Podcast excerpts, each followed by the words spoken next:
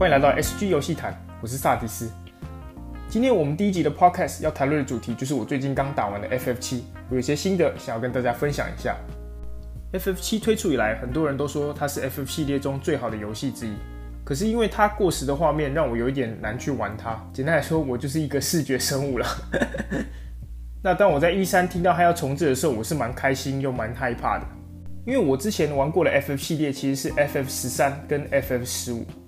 这两个游戏的剧情，老实说，我是完全无感，完全没有让我印象深刻的部分。我对于记忆里的 FF 十三，除了雷光大姐很爱耍帅，跟游戏里面的动画都超级冗长以外，我几乎什么都不太记得。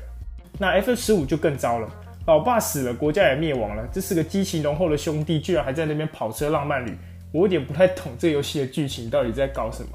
也就是因为这两个作品的原因，我脑中就对 FF 有了画面很好，但是剧情偏差这种既定印象在。那玩过了 FF7 Remake 以后，我可以大胆说，这次的剧情绝对不会让人家失望。从头到尾，我都非常想知道接下来的后续，几乎没有冷场。那这都要归功于游戏非常出色的角色塑造。当初游戏的 Demo 在 PS4 试出的时候，短短的四十分钟，我就已经对这些角色产生了满满的感情。这次的 FF7 Remake 对于每一个角色，就连原版没有什么戏份的人都进行了大量扩充，增加了非常多的对白。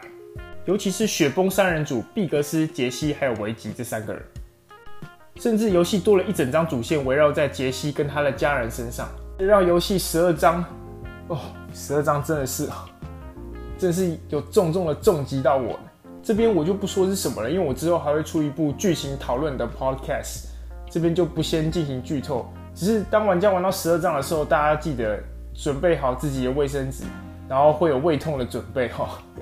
这边先给大家预告一下，真的真的很棒，真真的是会心痛呢。那虽然对于他们扩充了这么多，但是他们终究只是配角，光芒当然还是落到我们的主角四人组身上了。蒂法、爱丽丝、巴莱特还有克劳德，这四个人真的是抢走整部游戏的风头。他们的对白非常的幽默风趣，眼睛跟耳朵几乎都全神贯注的都在他们身上。其实我之前没有玩过 FFG，所以我完全不知道巴莱特跟克劳德互相斗嘴是这么好笑、这么有趣的。这也让我蛮意外的。我一直以为巴莱特都是那种硬汉啊，就是外面是外刚，然后心里柔软的那种人。结果他反而有点像是喜剧角色一样，就是那种傻大傻大哥的那种感觉。虽然他心里也是真的蛮柔软的，但是有时候他跟克劳德的对话就会觉得说，他怎么会一个一个肌肉男一个。这么壮硕的肌肉男，怎么心里面会感觉很像一个国中生一样这么屁？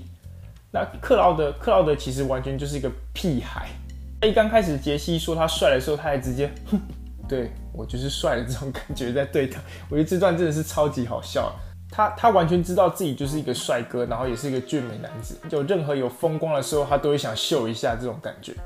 感觉很像在看一部非常长又没有冷场的影集。只不过我必须要说，就跟一般的影集一样，有时候影集你看到一半会觉得，哦，它到底要到下一段了没？像是我之前看的《汉尼拔》，前两季我都觉得剧情非常紧凑精彩，我都很想知道接下来下一集是什么。看了一集接着一集，我整天就坐在沙发上，然后吃着薯片，什么都不看，在那边看。但是到第三集以后，我真的看两集我就受不了，我不知道为什么第三集的剧情感觉非常的拖。那 FF7R 里面某一些章节也有类似的问题。不过我多少能理解，这个游戏原本在原版里面大概好像才四到五个小时而已，你就从米德家出来了。但是 FF7R 却把这个这个段落延长到了三十个小时，看他们真的灌了不少水哦。有时候某一些剧情演出，感觉他们有意要把这个这一段场景拖得越久越好，像是有一段在那个在那个教堂那边，克劳德要攀岩，然后过去救爱丽丝。那段攀岩我就觉得非常的没有必要，因为攀了其实蛮久的，而且克劳德的动作又很慢，那一段的拖延整个打乱剧情上的节奏。那段剧情应该是克劳德要非常紧急的赶快到爱丽丝这边救她，逃离雷诺的追杀才对。但是克劳德在里面爬了半天，我看一看手表，已经过了十分钟了，他才爬到。然后爱丽丝也是呆呆的站在那边，完全就是摧毁这一段的 Emergent。另外一段一样是跟爱丽丝在地铁那边走的时候，那个地下道那边有很多机械的手臂。你玩第一次的时候还会觉得哦，他在这个路上让你不要太无聊，加了这些操控机械手臂的小游戏。但是当你玩到第四次、第五次的时候，你就你就会觉得说 没有错，Square Enix 在搞我，他完全就是在灌水这种感觉出现。不过在听说原本里德加的部分其实只占四到五个小时以后，我好像又能理解他们为什么要加这么多东西，把它延长到三十个小时。现在的玩家口味真的是蛮高的。你如果一个 JRPG 玩没有超过二十五个小时以上，我觉得可能很多人会不满自己花了六十块美金，一千八台币这个价钱。不过好在操作起重机那段，克劳德跟爱丽丝他们之间的互动还算蛮有趣的，而且音乐也蛮棒的。哦，讲到音乐，我就必须说这个游戏的音乐真的是非常的屌，几乎到每一个新的地点都会有自己的音乐，这些音乐都很好的体现出那些场景的氛围。那个音乐真的是会让人家跟着一起哼，然后一起在那边抖。现在我的脑袋里都还有一些旋律在那边回荡，完全忘不掉。剧情上另外一个我很喜欢的点，就是他其实隐隐的一直在跟玩家说，主角群他们并不完全是正义的一方，他们讲白一点，其实算是恐怖分子，想要炸毁这个世界魔幻炉的恐怖分子。然后魔幻炉魔魔幻炉这这个字我真的不太会念，我之前做过 YouTube 影片的时候还被人家指正一下，要记得是魔幻炉。魔幻炉就有点像是我们现在的核能发电厂一样，恐怖分子去炸掉核能发电厂，那当然周围造成的伤害，其实我们也是无法预测的。虽然是因为神罗偷偷陷害我们，但是那个爆炸你就可以直接的看到那些城市上面所受到的灾害。这时候走在那些灾害的现场，还可以听到那些市民对于雪崩恐怖攻击的那些对谈啊，让你这个城市感觉好像是真的活，真的生存在这边的那种感觉。我自己是觉得游戏很善于用 show don't tell 这个原则。就是它并不是很多事情都是直接跟玩家用那种解释性的语气这样一个一个跟他们讲，是直接让玩家去经历去看到这一点。那我觉得这是游戏做的很棒的地方。更何况你知道自己就是造成这一切的元凶，你心里就会更不是滋味，你就觉得说啊，我真的我炸掉这个真的是好事吗？的这种感觉出现。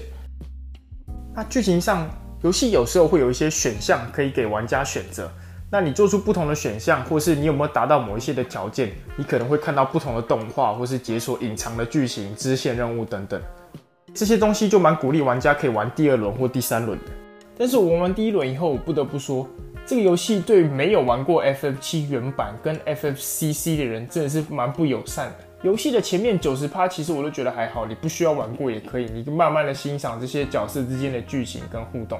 只是游戏的最后十七、十八章，你会开始看到一些很莫名其妙的画面，然后会有一些你完全没有见过的角色出现。这边我就不再多谈，因为我之后会出一部有关于剧透的 FF7 Podcast。那我会跟另外两个有点像 FF7 的 Veteran 讨论一下这个游戏的剧情，跟之后可能 FF7 Remake Part Two 未来的走向。那如果有兴趣的话，记得关注我的 Podcast 频道。那接着我们就来聊聊一下画面。我自己玩是用一般的 PS4 玩的，不是 PS4 Pro。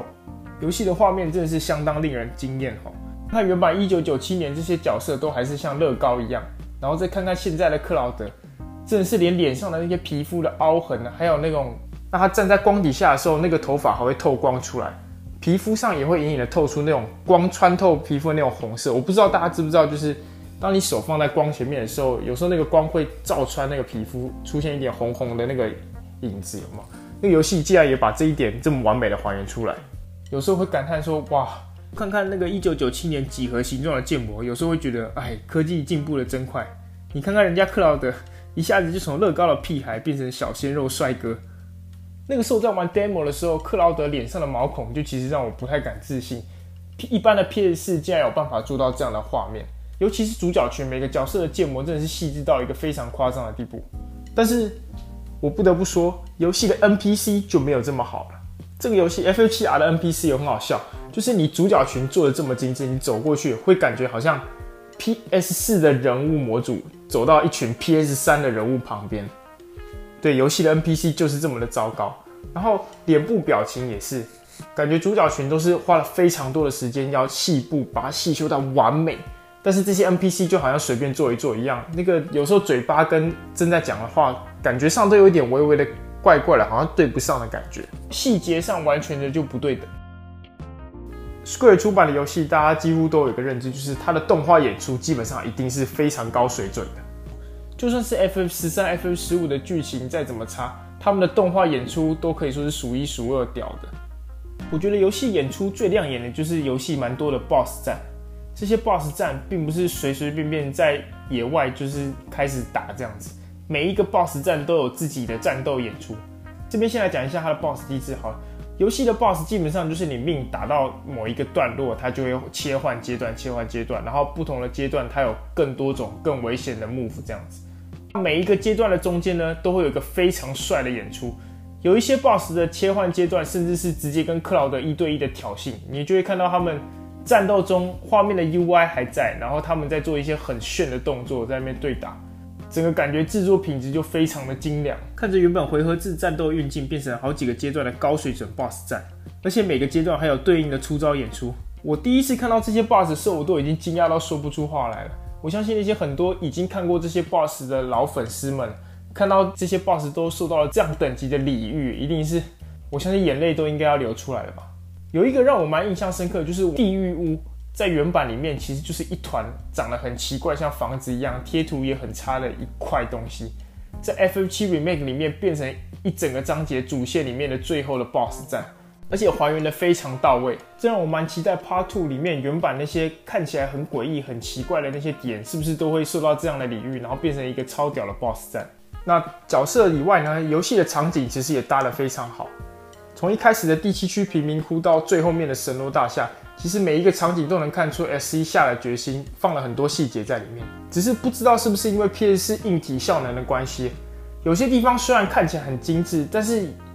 会会发现有很明显的那种贴图是非常非常低品质、低解析度的。就像是一开始第七区贫民窟，你克劳德的那个旅店里面那个门，我一直觉得是狗点赛。不知道为什么会这么糊，而且，但是又很奇怪的是，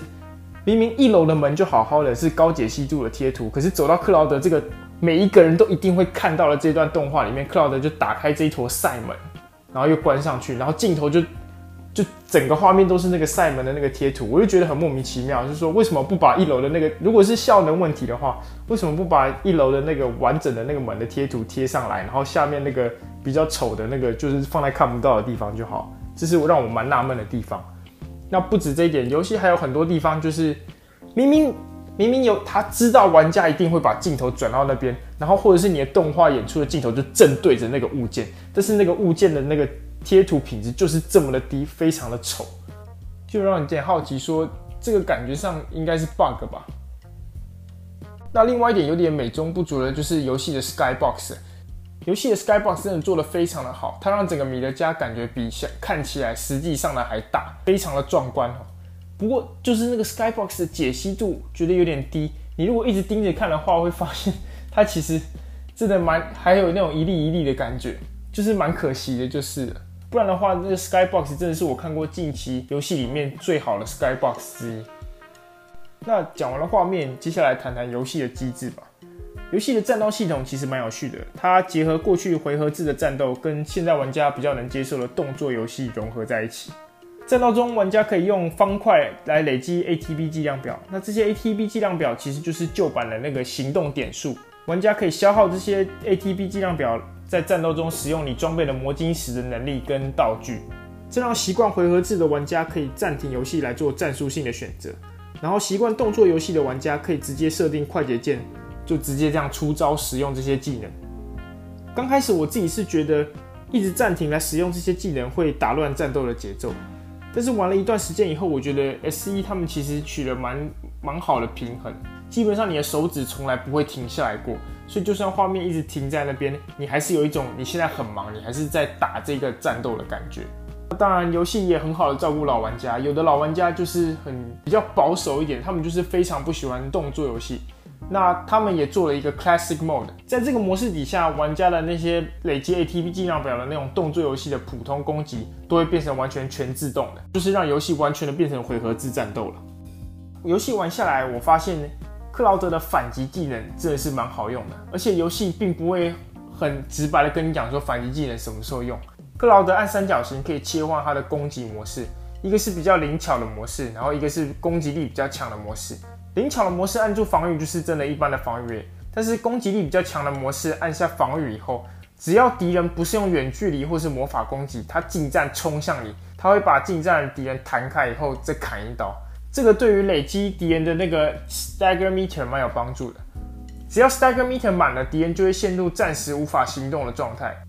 先提前的先让一些还没有玩完的玩家先知道一下，让他们后面的路走得比较顺畅一点，不要像我一样。走了冤枉的路，前面被打得那么惨，一直在那边补血，结果最后才知道，原来反击可以救你这么多次。那战斗中刚刚有讲到另外一个重点，就是魔晶球的搭配。玩家可以在战斗前在武器跟配件上装备这些魔晶球，不同的魔晶球都有各种不同的效果，像是基本的火球或是雷电等等魔法，到让玩家速度加快等等的应有尽有。某些魔晶石甚至可以搭配在一起，改变它们的作用方式。像是回复呢，就可以搭配范围化，让玩家可以治愈大范围的角色，让战斗轻松了不少。因为魔晶球更换只能在战斗外，所以这也造成了非常多的问题。像是游戏有一个魔晶球叫做洞察，这个可以让你看到怪物的弱点属性，跟怪物比较怕什么样的攻击。如果你一开始在战斗前忘了让你控制的角色带上这个洞察技能，有时候你进入战斗你就完全的不知道敌人惧怕什么属性。那这个时候呢，你就只能按 Start 重新读档，装备了洞察，准备了以后再去跟他打一次。然后你如果使用了洞察，看到技能以后发现，哎。你的角色又没有装备他惧怕的技能，好，恭喜你，你又要再读档一次，这样来来回回，其实因为游戏的 loading 时间也不算短，所以就会花了很多时间一直在看 loading 的提示，让我觉得有点恼人。我在想，如果洞察这个技能能在战斗前使用的话，我相信应该会解决很多这样的问题。总而言之，我是蛮喜欢这一座的战斗系统，除了一个非常大的问题，那就是游戏的锁定系统还有镜头。